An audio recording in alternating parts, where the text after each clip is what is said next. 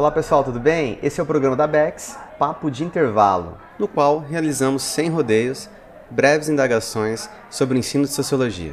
Eu sou o Miro Santos, vamos juntos, vem comigo.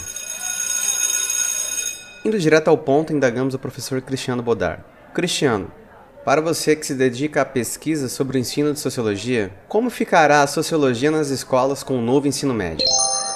A reforma do ensino médio traz muitas incertezas por não apontar de forma direta as conformações da disciplina de sociologia, ficando as definições sobre a responsabilidade dos estados ao elaborar os seus planos estaduais de educação.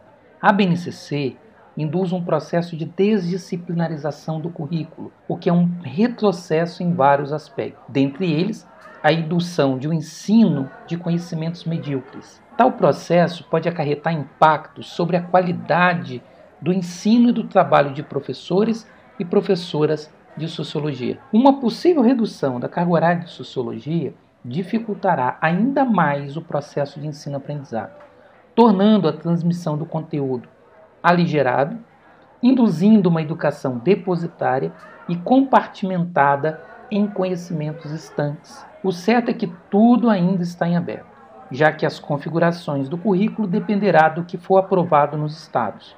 Há estados que não alteraram a oferta da disciplina, outros realocaram a carga horária ao longo dos três anos e outros, de forma equivocada, a reduziu. O certo é que poucos são ainda os estados que aprovaram seus currículos ou que os tenham em estágio avançado. A pandemia traz um contexto que torna a reforma ainda mais problemática, já que a participação social na produção dos currículos fica prejudicada. Gestores minimamente comprometidos com a qualificação da educação deveriam considerar que nenhuma disciplina do ensino médio tenha menos do que duas aulas semanais por série e suspender a elaboração dos seus currículos até que a participação social possa ser efetivada, o que permitirá reduzir os impactos negativos de uma reforma que deforma ainda mais a educação brasileira.